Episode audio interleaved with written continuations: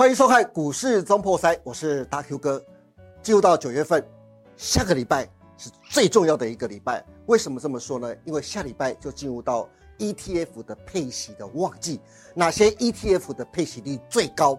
还有，等一下专家告诉大家哦，参与 ETF 配息是有心法的哦。因此这一集非常的重要，大家一定要认真看。此外，下礼拜还有两件非常重要的大事登场，一个是下礼拜三，九月十三号。苹果的秋季发表会，众所瞩目的 iPhone 十五即将上市喽。紧接着隔天就是国际的航太展，军工股、瓶盖股到底该怎么布局，该怎么选股？等一下我们的分析师也会一一的帮大家来做说明。所以这一集非常的重要，一定要锁定到最后。我们赶快来介绍我们今天的节目来宾了。第一位是我们的。纯股天后，我们的 ETF 女王，我们的大家最喜欢的财经专家卢艳丽，艳丽你好，大家好，观众朋友大家好，我不知道我什么时候变成天后了。还有一个就是我们号称玉树临风、潘安在世国际财经专家陈志林老师，季老师你好，大哥你好，各位观众朋友大家好，好。讲到 ETF 啊，它有一个数字，大家一定要知道，大家一定非常的开心啊！为什么呢？五十三档的台股的 ETF 的总受益人数已经创了新高，突破了五百一十万的大关。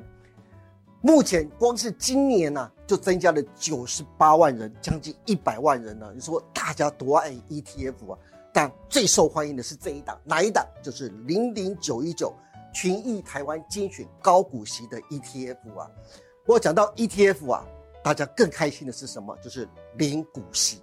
根据财政部的统计啊，加计现股的话，股利已经成为国人最重要的收入来源之一哦。特别特别的是，从二十五岁到三十四岁这十年当中的年轻人，平均啊年领六万元的股息，也就是每个月可以多领五千块的股息。因此，领股息变成很多年轻人额外的收入的来源之一呀。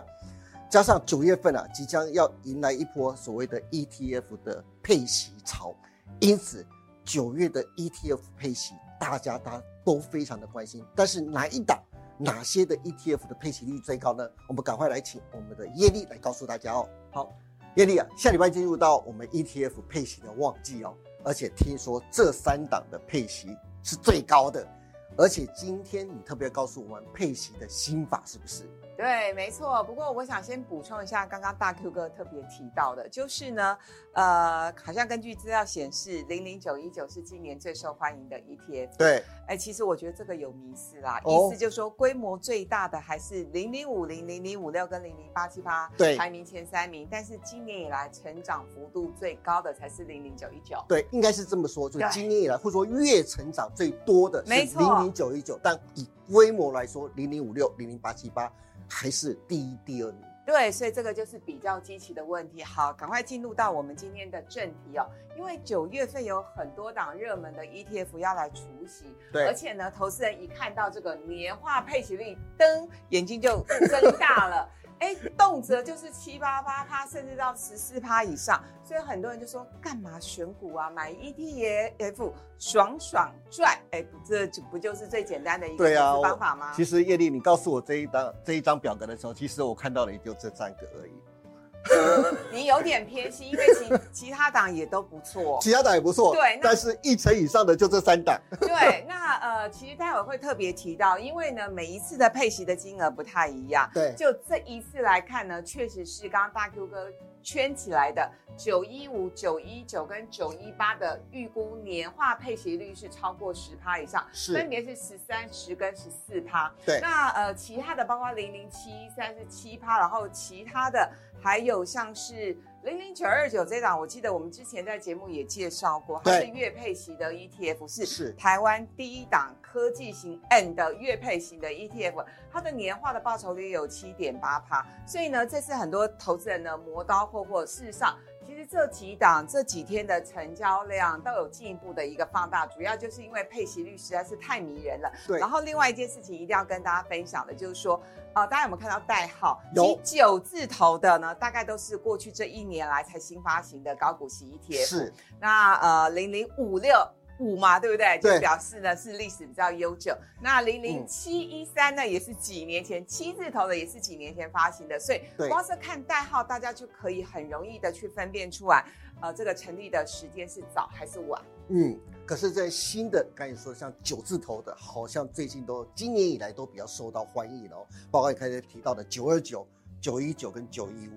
呃，主要是因为第一个呃成立的时间比较短，然后主最主要的原因是因为新发行，所以呢，呃刚开始挂牌的时候几乎都是十五块钱。是那很多小资主就会觉得说啊，零零五六、零零八七八，甚至零零七一三，现在也要四十几块钱啊，对一张四万多块买不起啊，那一张一万五的你总该买得起吧？入手门槛低啊，入手门槛低，再加上呢，广告是铺天盖地的而来，所以呢，很多的投资朋友就觉得是，好吗？那我试着存股看看。对没想到一试成为主顾客，所以大家看一下这三档呢，目前为止的收盘价，坦白说，我觉得搭上台股多头的行情，都从十五块钱变成二字头了，你不得不给他拍拍手。不但二字头啊，最近听说还创新高呃，哦。对，待会有个表格，那我们先把这一档讲完啊。好，九二九，我觉得比较特别的是，连关股都在买。哎，对，对，八大关股行库呢，其实最近其实台股是处处于一个盘整的一个状况，是甚至呢，每次有一些大回档的时候，大家仔细去看，九二九关股都在买进。我觉得最主要就是因为台湾还是一个以科技型为主的一个国家，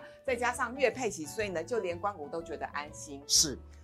特别跟观众朋友讲一下，这一集为什么特别找艳丽过来？我有跟艳丽说，因为我有三个朋友，包括现场的导播，他一样都在前几天的时候，他来问我，到底现在艳丽之前介绍的九一九还有九二九，上一集各位观众有看哈？这两集艳丽都讲的都这么好，我两档都想买，可是我现在只如果想只买一档的话，到底该买九一九好还是九二九好？因此，我这一集特别请艳丽来帮我的朋友，也帮观众朋友来解答一下，到底要买九一九还是九二九好？我先回答你的问题，但是嗯请大家听完之后不要直接关掉，因为我们有更精彩的会，呃，更完整的分析。但我还是先回答你的问题，好好不好？就到底该买九一九还是九二九？其实简单来说，如果你对配息这件事情非常的在乎，嗯非常的执着，你希望每个月都有配息，是那你就买九二九，因为很多已退休或者是快退休的人士，对于每个月配息这件事情非常非常的在乎。对比如说像我很多亲戚朋友，哎，大哥哥，你知道我也五十几岁了哈，所以我很多朋友其实都已经 面临是将退休或已退休的年龄，所以对于月配息有强烈的需求。对那我就建议你直接买九二九。是而且呢，其实这种月配息或者季配息有另外一个层面的意义，它就是停利的概念。对，也就是说，如果说呢，你今天不知道到底要怎么样停利的话，我觉得基本上你买这种月配息或者是季配息的高股息 ETF，它从另外一个角度跟另外一个层面来说，它就是一个停利的一个概念。那至于九一九的话，因为它现在还是季配息，对我觉得我们待会会详细讲。我觉得如果说大家呃你呃就是预算够的话，或者是定期定额，你就几乎都买，两档都买，没有什么差。可是如果你之后一笔钱，然后你又想要单笔买，那我刚刚说。你很在乎每个月配息，那你就买九二九。如果你觉得说你不是那么在乎每个月配息的话，目前看起来，我觉得九一九的绩效是略赢九二九。是所以呢，如果说你想要单笔进场的话，对嗯，九一九可以买的比九二九多一点点。嗯好，呃，导播这样 OK 了哈，好 好，全对嘛？部都要你们大人才做选择，小孩子小孩子都全部都要，对不对？刚刚我们我们的导播是大人，好，然后我们再来看下一张。好，下一张呢，我觉得呢，为什么呃这张要特别帮大家分享的是，嗯主要是因为呢，呃，过去很多人会觉得说高股息 ETF 应该就是稳稳赚，没有什么波动，对，就没有想到呢，因为今年高股息 ETF 搭上 AI 概念股的一个飙涨，所以呢，今年真的是纯高息 ETF 变成纯标股，而且事实上，就像我刚刚讲的，很多的高股息 ETF，他们当时的挂牌价是十五块钱，没想到现在都站上二字头。我们来看一下上市的时间，这样大家更为精准哦。比如说像九一九是去年十月份挂牌的，对的，然后呃，九一五是去年八月九号挂牌的。换句话说呢，它成立刚好整整满一年。对，然后我觉得最厉害的还是九二九，九二九呢成立刚满三个月，最新的数字，它的规模已经突破突破四百亿。其实台湾史上没有一档 ETF 可以非发行常快，对，可以发行三个月，规模就突破是四百亿。可见的，台湾真的是迈向一个超高龄、超老化的一个社会跟国家。好，那么呢，也不能这么说，我觉得是好现象，因为现在的年轻人，刚才特别讲说，二十五到三十四岁的，他们慢慢也开始追逐，就是呃，就是固稳定配息，然后有固定成长，他们把一部分的钱呢都往买去买 ETF，这样的配息配股，这样他们会比较安心一点。对，没错，因为嗯其实很多人觉得说每个月增加被动收入之后呢，你心里头压力比较不会那么大。对，所以呢，确实很多人对于每月配息这件事情会觉得有一些帮助。那当然我说比较久的就是零零七三，它是二零一七年成立的。那大家可以看一下啊、呃，以九月五号的收盘价来看，确实呢几乎都站上了二字头。那因为九二九它是发行三个月，所以呢它是还在一字头附近。对，而且特别要讲一下，这是在九月五号的收盘价，他们是都是在创新高的，对股价都是创新高的，很难得哦。嗯嗯，现在不是他们的配息而已，他们甚至连价差都出来了，因此大家可以多关心一下哦。我们看到下一张，这是很重要的，就是绩效了。对，其实我自己在做这个绩效比较图的时候，我其实有点挣扎，我到底是要用半年还是一年，甚至三年以上？那三年不用做，因为很多都成立才一年嘛，对不对？刚 刚刚看到的，对，那一年的话，我会觉得也有一点点的失真。为什么？因为呢，呃，第一个就是说，主要是因为台股过去一年，如果你要从一年的绩效这样子往上来抓的话，有些新的 ETF 其实没有办法做比较，才三个月。所以后来我想了一下，我还是用三个月当做基础哦。那如果是三个月的基础当做当做比较的话，大家可以发现，其实绩绩效最突出的是九一五，九一五呢是凯基台湾优息高股息。好，接下来呢是九一八是大华台湾呃高田型 ETF，然后九二九三个月是十一趴，然后另外七一三是八趴。其实我觉得七一三有一个特色，嗯。当然我们之前有好像有略微带到，没有仔细分享。是。七一三它的特色就是它在多头的时候也会涨，也许它没有其他行其他档涨得多，可是每次在呃到了空头的时候呢，它会相对是抗跌。因为它是第一波的，对，所以呢，观众朋友，如果你是那种呃希望波动幅度没有那么大，对然后你比较比较稳健型、比较保守型的话，嗯我会建议你是以七三当做你的主要的一个配置。对但如果说你的风险承受度比较积极一点，你可以嗯承受一点波动幅度的话，我觉得其他九字头开头的这嗯些高股息 ETF，、大家都可以多配置。所以主要还是看每个人的资金状况跟风险承受度。对啊，如果承呃风险承受度比较低，怕波动大的话，七一三之前燕妮提过了，是大家一个另外一个好的选择啦。对这是在绩效表的部分，我们赶快来看下一张哦。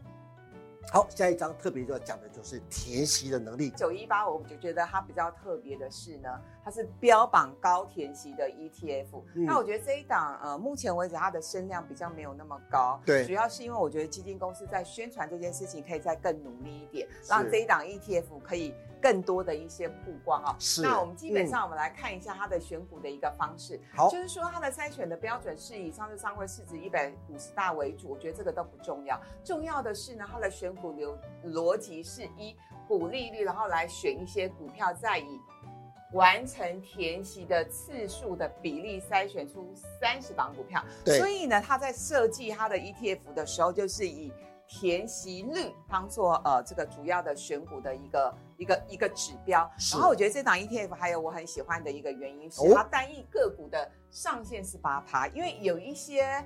呃，不管是高股息或者市值型的 ETF，、嗯他们单一个股的比重太高，比如说像零零五零，最近一直被纯股族不是那么喜欢的原因，就是因为呢，台积电占比超过四成。对，所以成也台积电，败也台积电。不过话说回来，我插个嘴，台股第四季我很看好，我觉得零零五零这时候你千万不要放弃，好不好？你已经存了三季了，或者你存了好几年了。对第四季台积电总是要动嘛，哈，我们是总是有一些选举行情嘛，对不对？对第四季下来是旺季嘛，哈。是这一点，你跟那个我们志颖老师真的是心有灵犀，好所以买他也认为第四季一定会有行情。买什么股票？待会听一下志玲老师怎么说。没错，帮你站香。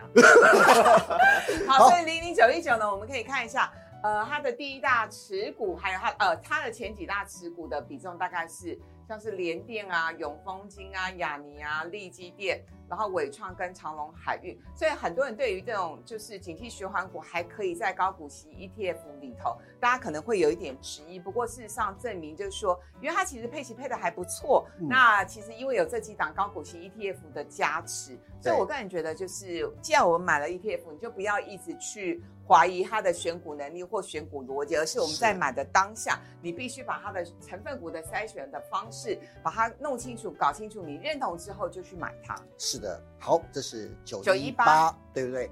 九一，另外一个是九一五，对，那九一五呢，我们来看一下，它特别重视的是 ROE 跟低波动。九一五呢是凯基投信发行的这个高股息 ETF。那简单来说呢，我们前面就不看了哈，也是什么市值前多少大，特别重视财务指标啊。对，那这档 ETF 比较特别的是，它特别重视 ROE 跟 ROA，它会排除的是 ROA 跟 ROE 最低的二十五趴。嗯那我记得我在呃之前在节目里头也跟大家分享过，巴菲特买股票也不看什么其他的重要技术指标啊，对巴菲特没有在看技术面的，对，他们特别重视的是 ROE，他们希望至少要挑到十五二十趴以上的股票就会对纳入他们的股票的呃池子里头。那这档九一五呢，它最重视的就是 ROA 跟 ROE。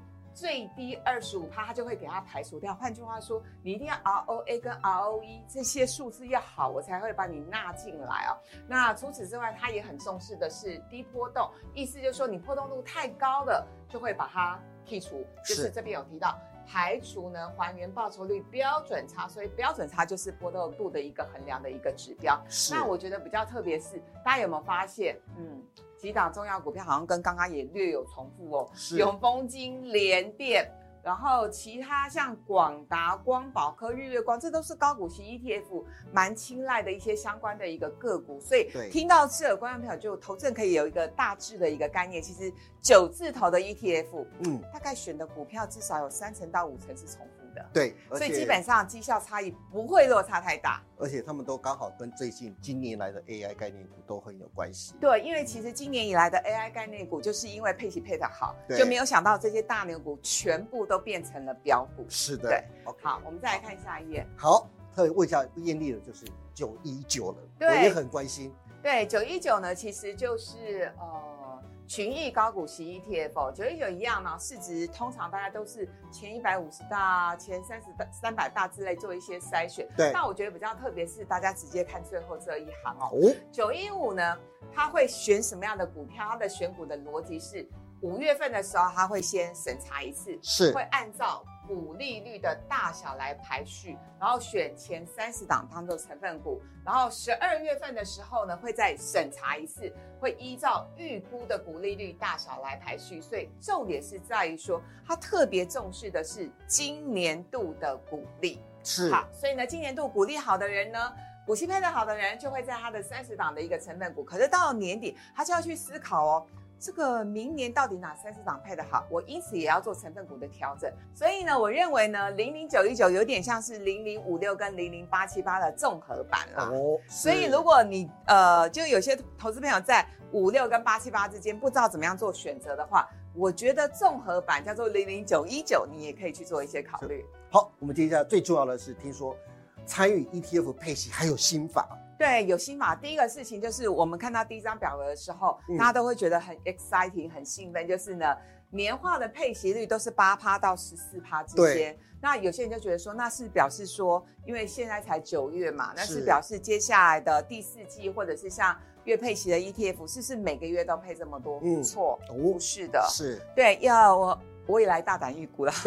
通常呢，第三季会配的特别好。对，对，哎，因为除权息的旺季嘛，对不对？对那第四季呢，因为除权息的旺季过，过所以第四季大概会配的少一点点。是所以通常我都会提醒大家，单次的配息率不等于同于年化的配息率。嗯，啊，我们这件事情我们还是要有一些基本的一个概念。然后第二件事情就是填息的记录比单次的息率、殖利率更重要。嗯所以刚刚有讲，就是不管是零零五六或零零八七八，因为他们成立的时间比较久，对所以他们填息的记录都很好。那如果说我们现在就要吹捧这些新的 ETF 比旧的 ETF 要来得好的话，我觉得这件事情有点不公平。对，的确是，因为这些新的九字头的 ETF 就是八字好嘛，是你在多头的时代诞生，所以你填息的速度就是比较快。到明年的时候也不见得喽。对，明年是多头还是空头？不知道不。知道。对，待会问一下志云老师。对，那如果万一哪一天、哪一年台股的空头来临的时候，它的填息的记录会不会拉的？填息的时间会不会拉？因此特别拉的特别长？嗯我觉得这件事情我们要再去思考。对然后第三件事情很重要，对非常重要，因为都还没有除息嘛。我说这一次九月份大家普遍落在十八号，如果除息之前大家就很认真努力的去追，因此大幅溢价超过一两趴以上，我就拜托你不需要再追了，好不好？对，等它有拉回的时候对，有拉回的时候再去做一些布局。是，然后，如果你是想要真心想要慢慢存股的话，我觉得定期定额慢慢存，或者是一个月，像我的朋友，他们就会说啊，那好像一个月只只定期定额存五千一万太少，嗯那还有没有其他的变形版的做法？我觉得有另外一个更简单的一个方法，哦，你就薪水下来是不是五号或六号嘛？，对，就六号买一次，是十六号买一次，那就买两次。定期定额的对，或者是你五号买一次，然后十五号买一次，二十五号买一次。是对，那其实呢，这个胜率都很高，而且我之前自己做过研究，我发现呢，不管你是五号买跟十五号进场，没有差，绩效都差不多，好不好？因为存股的概念就是长期分摊你的平均成本。对，真的很重要。就是存股的概念呢，就是叫长期，好不好？很多人把存股当做股票短线价差买卖啊，那你这样赚不到什么钱的。所以业力的忠告，参与 ETF 除息的四大心法，大家一定要把它记下来喽。好，今天谢谢叶丽，谢谢下个礼拜很重要的两件大事，我们就要请我们的志玲老师来告诉大家喽。志玲老师，季老师，下礼拜两件大事非常重要。第一个就是国际的航太展了，我先讲一下国际的航太展了，是因为明年的国防预算创下历史新高啊，六千亿台币耶！哇这好像也不是好事。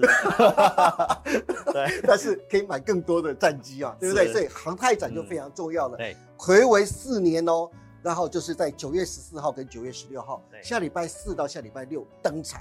所以接下来的航空股或军工股该怎么去买？等一下志颖老师再告诉大家。对，另外还有一个更重要是众所瞩目的，就是苹果的秋季发表会，对，大家最关心的，我老婆也很关心的 iPhone 十五就要上市了。没错，到底 iPhone 十五瓶盖股要怎么去选呢？对。金老师嗯跟大家来说明一下。好，那因为九月的行情，我想经过八月的震荡，九月份大家现在有点意兴阑珊哦。那我常常在节目上都跟大家讲，股票要涨要有什么题材哦所以呢，先跟这个观众朋友特别说明一下哈，就是我讲的这两个展览呢，它其实是呃苹果概念股，它是比较属于短线的一个题材。哦，好，是就是比较属于偏短线的，因为它的大改款应该是在明年。是那航空股的部分的话，那其实这个国防预算增加，对明年的景气相对不是很明朗，所以这种政府支出的部分，它就是一个哦比较稳健的。你是为了要配合艳丽，说明年可能行情不是很好吗？我其实蛮看好上半年的，下半年就不知道了。明年上半年是不是？啊至少我觉得就是大家可以好好把握第四季嘛，哦，因为我直播也跟大家讲，通常就是第四季叫做季节性的优势。对哦，过去过去来讲的话，只要从每年大概十月份到隔年的一月份，衔接到元月行情，对其实大概这四个多月的这个股票做多的胜算都非常高，对上涨的几率都非常高。是，所以你慎选题材跟这个找一些成长的个股。嗯那如果说呃要当然要强调资产配置啊，配置的部分就是如同刚刚艳丽姐所讲的，那是属于比较呃纯股投资的方向。嗯那你可以拨一些资金，如果说你是个可以看盘的，想要做一些价差的，那当然可能要找一些题材啊，对就是你分配一些资金操作哦。那我是觉得这是呃你可以去选择的操作策略而。这就是你的专长喽啊，对不对？那这两个题材帮大家好好来选一下，好看一下好不好？好先第一个我们先讲航太展，航太展、哦。对，那这个其实讲到这个航空，刚刚这个大 Q 哥讲到说，这国防预算增加哦，可以买更多的战机。那现在来讲的话呢，为什么国防预算增加？那这个题材为什么我我认为它有机会走一段时间？哦，因为我们刚刚讲到明年景气比较不明，是那所以政府支出的这个行业，比如说像军工啊、储能、电网，这个我们已经谈了一两年了嘛。对，好，那现在来讲的话呢，就有这个机会啊？为什么呢？因为经济学人报道，台湾现在是世界上最危险的地方哦。如果刚好又发生了这个乌俄战争的事情，是，所以这时候军工的产业嗯，哦，那加上蔡政府上台之后，就开始决定要国建国国造造。跟国机国造。造，哦，所以这个题材的部分就开始让国防的预算哦整个做增加，而且呢，这个整个飞机供应链的这个自制能力，希望可以达到五成，所以这相关的一个零组件的部分，是。啊那就会有这样的一个机会。那既然美国这么做，那我们再回来看国内的一个题材的展览，嗯，嗯，就是在下礼拜会有这个呃航太展。那航太展的话，就是九月十四到九月十六，这里面有设定两个族群，一个是我在节目上有跟大家谈的无人机的部分，对，那太空科技大概就是在这个低轨道卫星的部分，哦。是，所以无人机那目前当然也是会有结合这个 AI 的一个技术，所以 AI 的一个相关延伸跟军事相关呃军事设备的部分也有这样的一个串联起来哈，嗯。所以我们这边帮大家挑选了三档股票，好，第一档是这个一五八四的金刚，是。那这个时候大家想说奇怪，老师你不是要讲军工，怎么会对啊。跟钢铁有关系？哦，因为他们是做航太零组件的。哦，是。航太零组件，那嗯。其实最近的一个九月的行情呢，我选这个股票它是有点美感的，因为现在的行情大概发生一件事情，就是高档的股票开始震荡下来，对。那最都开始换一些低档的股票，开始慢慢的整理往上的股票。对，那其实中钢来讲的话，它有稍微宣布，就是说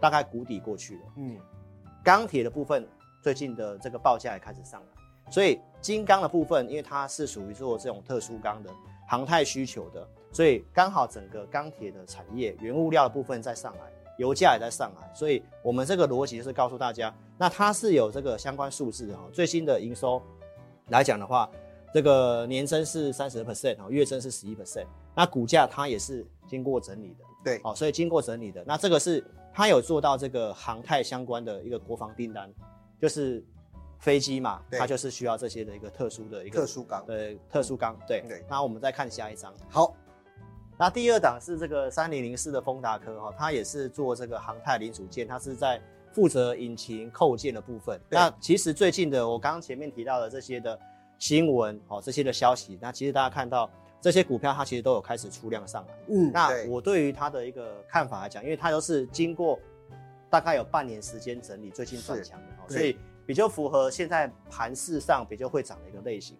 那如果你要操作的话呢，因为它是属于这个三角收敛的一个形态哈，所以你尽量要操作的话，你可以等它量缩到收敛末端的时候，你去观察它。是那也有可能在下礼拜因为有这个航太展的一个消息面，有可能就开始突破上去。嗯，嗯，那你在操作上的话，因为它的股本不是很大，所以你在操作上你可能量力而为哈。是那我们再看下一张，好，下一个下一档呢，我就特别关心了，因为是长荣航太，因为大家都非常关心的这一档，而且最近的股价表现突然慢慢的哎又下来了，没有错。其实从价量关系来看的话，它也是经过整理啊、嗯那这个航太展的话，其实你可以从价量关系来看，它其实是价涨量增嘛。对那下跌最近是量。缩，好，那这个长隆航太它是属于长隆集团底下的一个公司。那我们刚刚有提到这个展览，它有两大的一个重点嘛，无人机其实是其中一个。是好，所以这方面的一个股票的话呢，我们从观察现行里面，这个是我觉得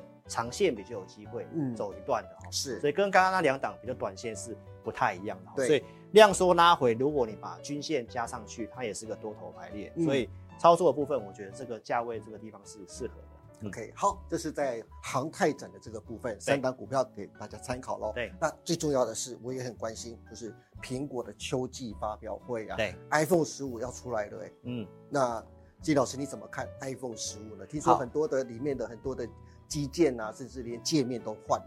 没错，那这一次的苹果的，我相信做苹果概念股，大家现在都有点意兴阑珊，因为这个族群几乎盘很久都不太动。对哦那其实这一次的这个呃苹果的新机发表会，它其实有两个重点，一个是潜望式镜头，对，那另外一个就是换了 Type C。是那最新的这个科技相关的讯息出来，其实在明年的 iPhone 十六，它会有个更大的改款。嗯，所以这一次的一个部分大概就是集中在这两个题材。是那因为镜头股现在比较偏弱势，哦，那我们就挑最近其实呃大家有点共鸣的股票，那就是这个 Type C 哦。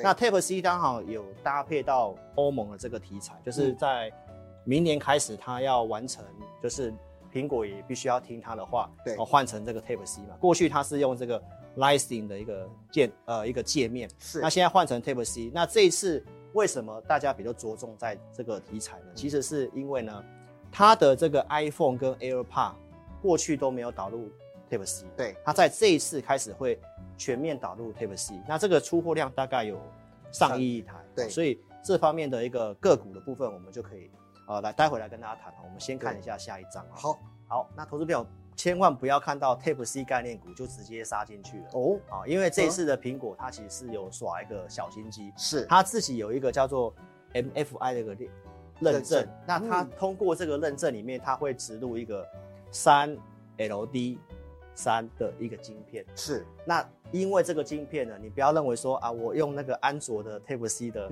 插头插进去就可以充电哈，它其实它有单独它的一个规格哈，是，所以呃这里面的一个厂商来讲的话，就要稍微精挑细选，然后嗯。可能跟红海集团会有比较一个直接的关系。那我们可以来看一下下一张苹果的股价哦，好，苹果的股价其实经过整理之后，最近它也开始有慢慢反映这个发表会的利多，哎，对开始站上来，而且也有守住前面的一个颈线的一个位置。是，所以我们来挑一下台湾的相关的一个 Type C 的概念股来跟大家讲一下哦。，重点来，第一个是宣德哈，是那这个股票的逻辑跟我刚刚跟大家讲一样，都是前面没有涨的，最近休息整理之后开始有机会上去的。，是所以在这个股票来讲的话，它在七月份的一个呃小量开始出货，八月份一些营收动能也开始出来，所以我们可以关注一下它的营收发布的一个状况哦。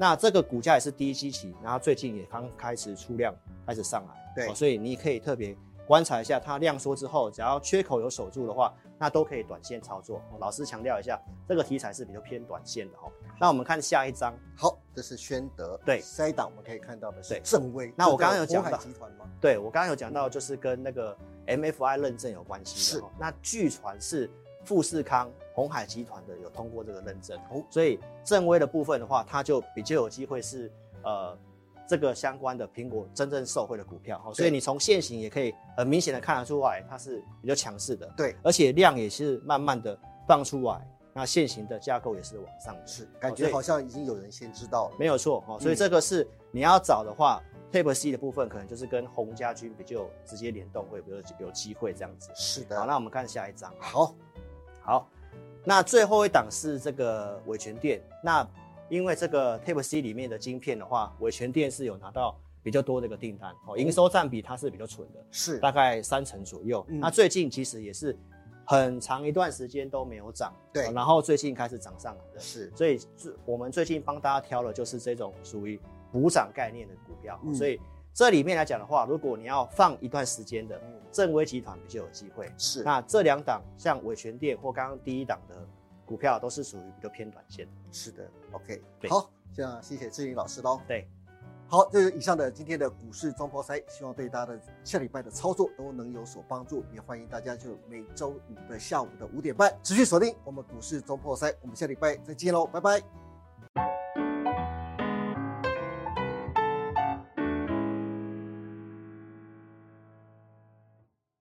本公司所分析之个别有价证券，无不正当之财务利益关系。本节目资料仅供参考，观众朋友请勿看节目跟单操作，应独立判断、审慎评估，并自负投资风险。